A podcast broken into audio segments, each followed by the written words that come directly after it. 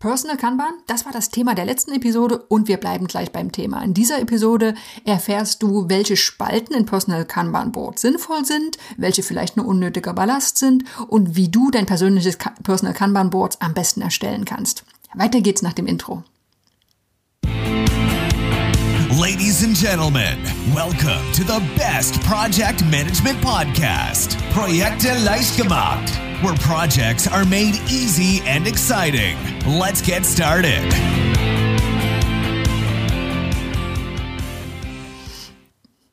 Hallo, hallo, hier ist Andrea vom Projekte leicht gemacht Podcast und das ist der Podcast für pragmatische Projektmanager und solche, die es werden wollen. Personal Kanban, das Zeitmanagementsystem meiner Wahl. Ich habe es in der letzten Episode schon beschrieben. Falls du noch nicht reingehört hast, dann tu das gern nochmal. Da bin ich auf die grundlegenden Prinzipien von Personal Kanban eingegangen. In dieser Episode soll es nun darum gehen, wie du dein persönliches Personal Kanban Board aufbauen kannst. Nochmal kurz zusammengefasst, falls du jetzt keine Zeit hast, in die alte Episode reinzuhören. Personal Kanban ist ein Zeitmanagementsystem, das visuell arbeitet. In der Regel hast du ein Personal Kanban Board, das in seiner Grundform in drei Spalten aufgeteilt ist. To do, doing und done. Und du nutzt für jede deiner Aufgaben, die so anliegen, eine Karte.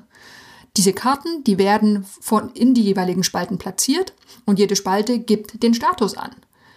Und wenn eine Spalte oder eine Aufgabe erledigt wird, dann wandert sie von To Do in Doing. Wenn sie erledigt ist, wandert sie in Done. Das heißt, diese Kanban-Prozesse, diese Tasks, die laufen immer von links nach rechts durch die Spalten. Und damit du dich nicht verzettelst, hat die Doing-Spalte oder sollte die Doing-Spalte ein sogenanntes WIP oder Work in Progress Limit haben. Bedeutet ganz konkret, Maximal zum Beispiel zwei oder drei Aufgaben dürfen parallel in der Spalte Doing sein, so dass du die Aufgaben oder dass du nicht wahllos viele Aufgaben beginnst und nie fertigstellst, sondern eben maximal zum Beispiel eben die zwei oder drei Stück parallel in der Doing-Spalte haben darfst. Es darf erst eine weitere von links rübergezogen werden aus der To-Do-Spalte, wenn in der Doing-Spalte wieder genug Platz ist, wenn du also was erledigt hast.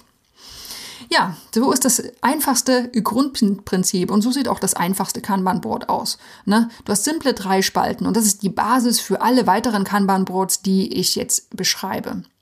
Gleich der Hinweis, es lohnt sich auf jeden Fall nochmal im Blogartikel nachzuschauen. Vieles, was ich jetzt beschreibe, ist zwar relativ simpel, weil es sind Spalten, die ich beschreibe, keine komplizierten Grafiken, aber das Ganze wird nochmal anschaulicher, wenn du auf der Website nachschaust und auch die Bilder dazu siehst.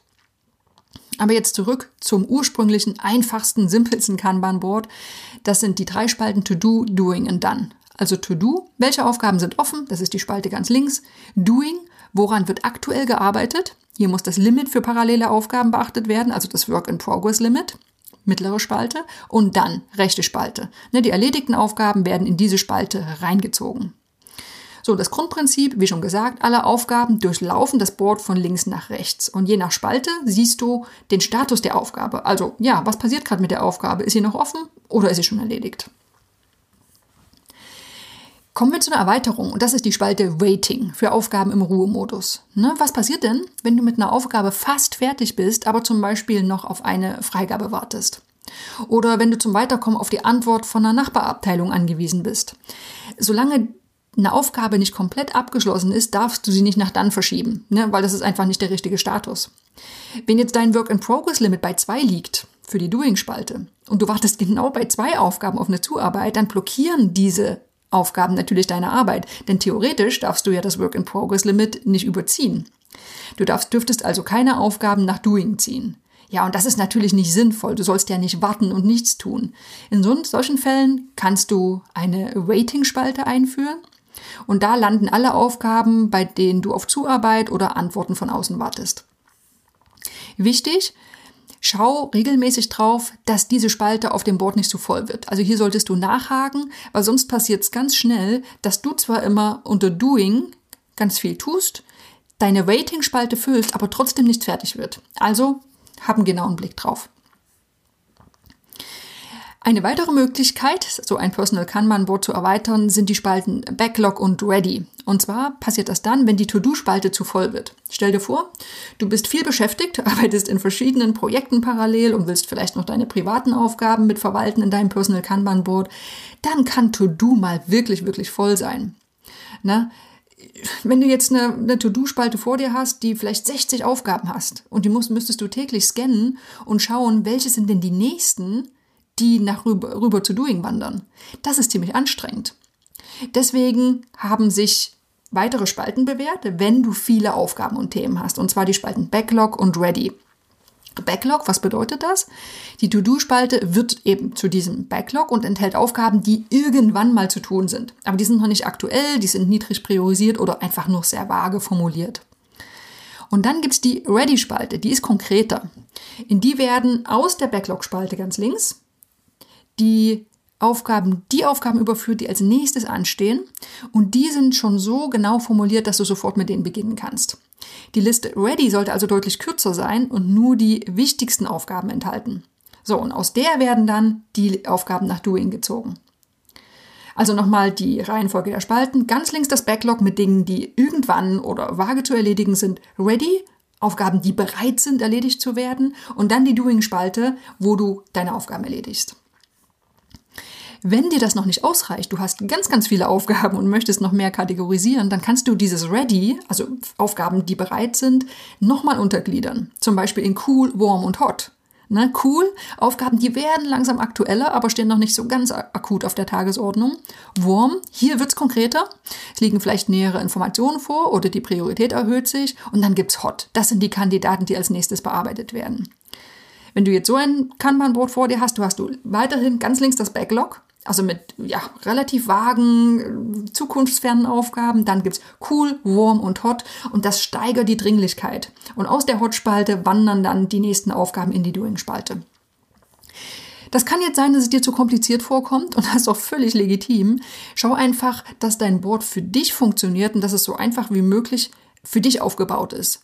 Spalten solltest du nur dann hinzufügen, wenn es sich für dich sinnvoll anfühlt. Na, wenn du merkst, dass du am Ende mehr damit beschäftigt bist, sich zu fragen, ist jetzt eine Aufgabe cool oder ist sie schon hot, dann funktioniert es für dich nicht. Dann arbeite lieber mit weniger Spalten. So, was du auch machen kannst. Du kannst ein Personal Kanban Board nicht nur nach Status gliedern, sondern du kannst so eine Art Zeitplanung damit abbilden. Ne, typische To-Do-Listen, die machen es ja nicht so besonders leicht, Aufgaben gut zeitlich einzuplanen. Du kannst oft zwar ein Fälligkeitsdatum hinterlegen, aber welches ist das? Ne, ist das die eigentliche Deadline oder ist das der Moment, in dem du anfangen musst zu arbeiten? Und Kanban-Boards in einer einfachen Form, die sagen auch nicht so wirklich viel über Termine aus. Ne, da gibt es einen Backlog und aus dem werden die nächsten Aufgaben gezogen. Aber das lässt sich leicht ändern. Du kannst zum Beispiel eine Spalte Today hinzufügen, also heute. Was soll heute erledigt werden? Wie sieht das dann aus? Links die Spalte Backlog, dann die Today-Spalte Doing, Waiting, Done. Das kannst du natürlich noch beliebig erweitern. Ne? Also jetzt kommen viele Spalten. Backlog, this year, this month, this week, today, doing, waiting, done. So, konkret, wie arbeitest du damit? Anfang des Jahres kannst du dir Aufgaben aus dem Backlog in die This Year Spalte ziehen. Wenn du, wenn der nächste Monat kommt, am Anfang von einem, von einem Monat, dann kannst du Aufgaben aus der This Year Spalte in This Month ziehen. Montags füllst du, füllst du dann die This Week Spalte und jeden Morgen schaust du deine, dass du deine Today Spalte füllst. So, an jedem Freitagnachmittag, dann leerst du deine Dann Spalte und gehst mit einem guten Gefühl ins Wochenende. So der Idealzustand zumindest. Was passiert?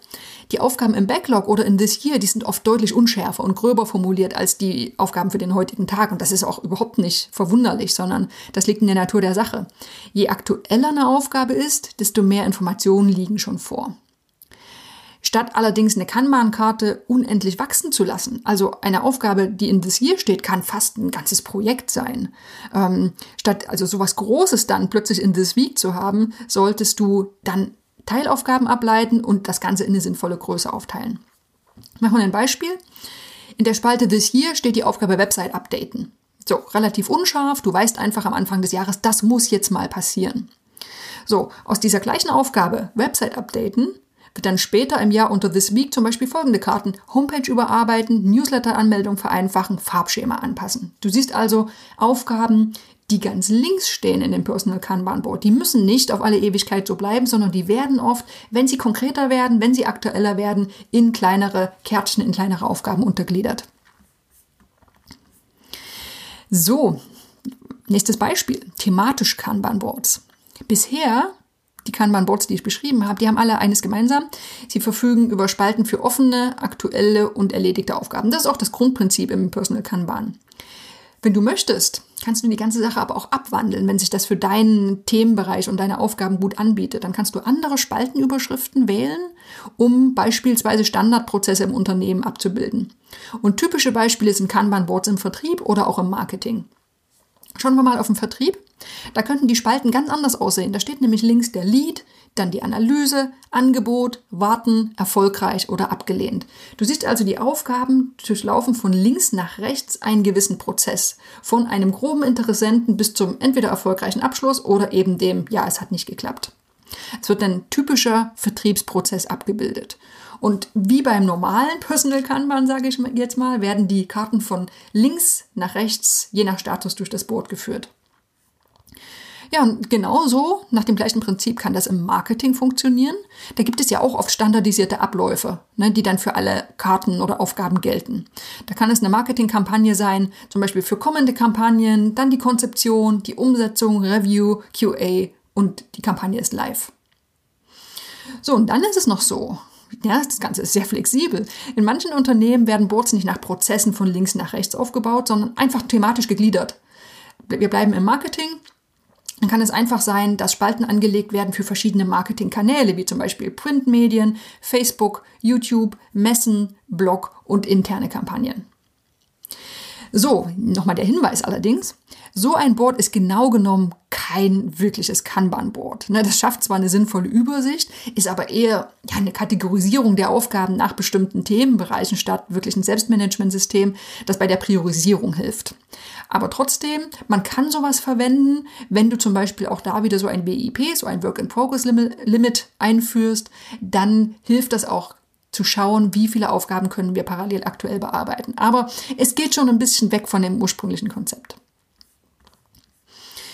Zusammengefasst, Personal Kanban Boards, das hast du jetzt sicherlich gemerkt, die können unglaublich verschieden aussehen und die sind so individuell, wie unsere Persönlichkeit tickt oder wie unsere Aufgaben es äh, schlichtweg erfordern. Und was für den einen gut funktioniert, ist für den anderen vielleicht viel zu trivial oder aber auch zu komplex.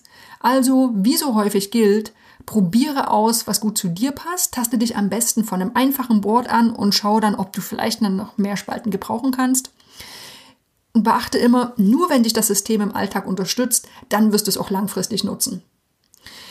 Mein Hinweis einfach, probier es aus. Ich arbeite sehr, sehr gern damit. Jetzt schon seit einigen Jahren. Es funktioniert für mich. Allerdings immer mit dem Hinweis, wenn ich mich an die Regeln halte.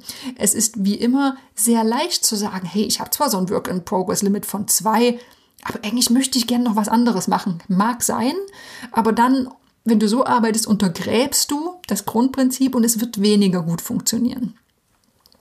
In diesem Sinne äh, ein, ein Plädoyer für das Personal Kanban Board. Ich bin ein Fan und falls du es ausprobieren möchtest, schau gerne nochmal im Blogartikel vorbei. Da findest du die Anregung für die Boards, die ich in dieser Episode beschrieben habe.